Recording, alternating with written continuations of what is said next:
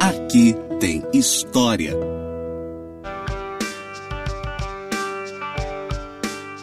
Olá, eu sou a professora Rafaela Machado e está começando mais um Aqui Tem História.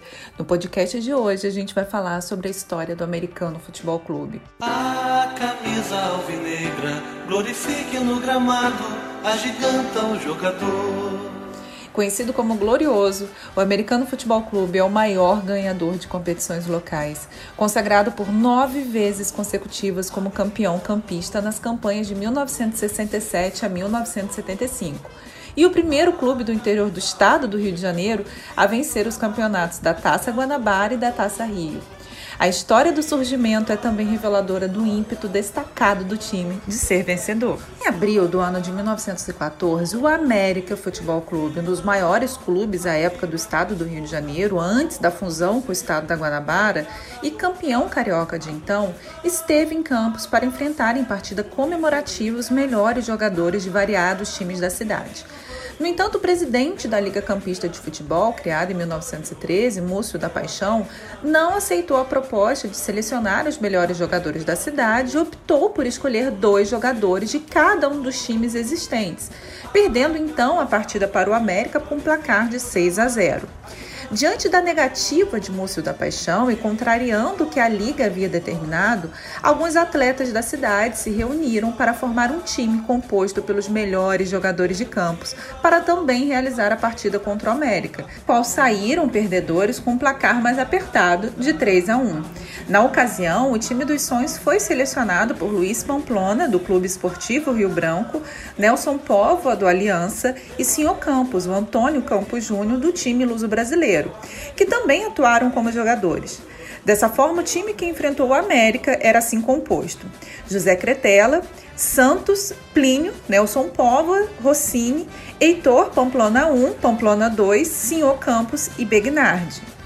História, onde é que a vida a escolha do nome americano ainda não é consenso entre os que pesquisam futebol campista.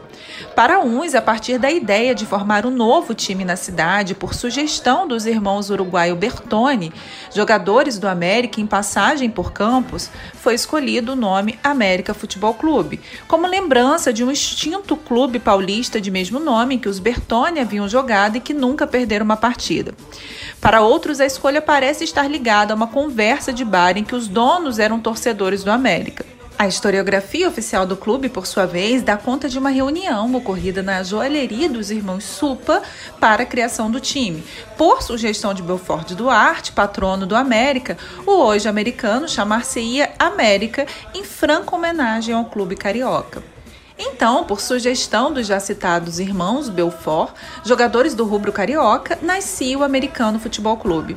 Seja como for, o nome escolhido, Americano Futebol Clube, tem direta relação com o América Futebol Clube do Rio de Janeiro. A data de fundação também não é objeto de consenso. Oficialmente, o clube foi fundado em 1 de junho de 1914, embora seja possível verificar reportagens em jornais da época que dão conta da fundação ainda em 23 de abril ou em datas como 3 de maio daquele ano. Provavelmente datas relacionadas à formação do grupo que enfrentou o América em partida realizada naquele mês de abril. É possível afirmar, no entanto, que a data de 3 de maio nos parece mais provável, já que apenas a 28 de abril é que o nome Americano Futebol Clube foi de fato aprovado pelo grupo que criava a agremiação, constando a data de 3 de maio na ata de fundação do time. Além disso, a primeira partida disputada já pelo grupo originalmente formado e não apenas pelo grupo que enfrentou o combinado com a América ocorreu já a 12 de maio, estreando o americano com vitória de 4 a 1 sobre o rival Rio Branco em jogo realizado no campo do Luso Brasileiro na Coroa. Logo, se o primeiro jogo oficial do clube ocorreu em 12 de maio, não nos é possível convir que 1 de junho, data posterior, portanto, marque a criação deste centenário time.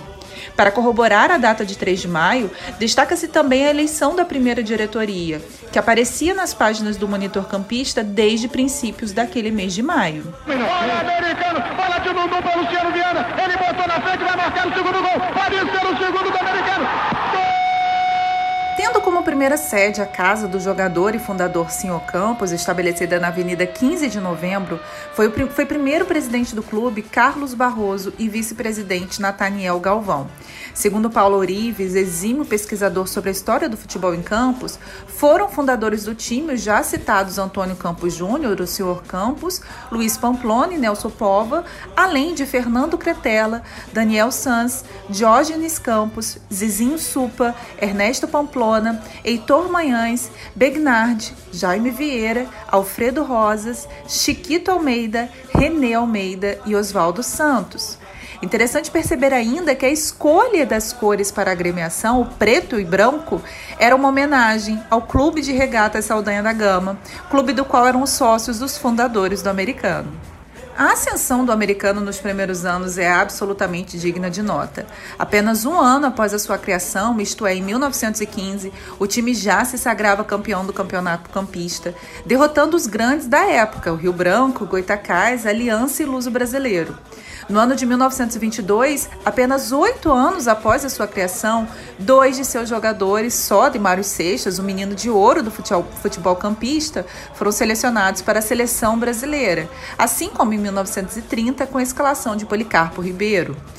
Em sua trajetória de vitórias, são relembradas algumas das mais icônicas disputas, como o 3 a 0 conquistado em 1922 em partida amistosa sobre o Uruguai, que seria consagrado apenas dois anos depois campeão olímpico, e o 5 a 0 sobre o Flamengo apenas um ano depois.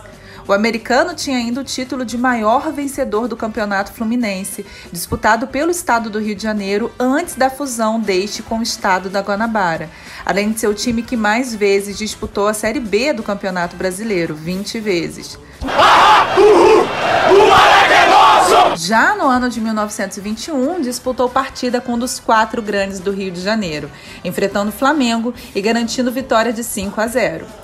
Em amistoso realizado em 1975 para celebrar a reabertura do estádio Godofredo Cruz, o americano empatou em 1 a 1 com a seleção brasileira de amadores. Em finais dos anos 80, período de grande crescimento e de muitas vitórias para o time, o americano venceu o Campeonato Brasileiro de Seleções Estaduais ao ser escolhido para representar o estado do Rio de Janeiro. A final foi disputada contra a seleção de São Paulo, que àquela altura possuía cinco jogadores que integravam a seleção brasileira. Após a fusão dos estados da Guanabara e do Rio de Janeiro em 1975, o americano foi o primeiro time do interior do então novo estado do Rio de Janeiro a ser incluído no campeonato nacional. O americano possuía o maior estádio de campos e terceiro maior do interior do estado do Rio de Janeiro, perdendo apenas para o estádio Raulino de Oliveira em Volta Redonda e para o estádio Cláudio Moacir de Azevedo em Macaé. O já extinto Estádio Godofredo Cruz, fundado em 24 de janeiro de 1954 e que recebeu esse nome em homenagem a um de seus presidentes, possuía capacidade inicial para 25 mil pessoas. Curioso que a partida inaugural do estádio se deu numa disputa entre Goitacás e Bangu, que venceu com placar de 4 a 1. Para tristeza de muitos torcedores, o estádio foi demolido em 2014, já que desde anos anteriores vinha passando por muitas dificuldades, inclusive com diminuição da capacidade pela Defesa Civil para 9 mil pessoas. Pela venda da área, o americano acordou com a empresa Inveg a construção do Centro de Treinamento de Guarulhos, tendo ainda como objetivo a construção de um estádio com capacidade para cerca de 11 mil pessoas. Soltou, pegado, gol! Gol!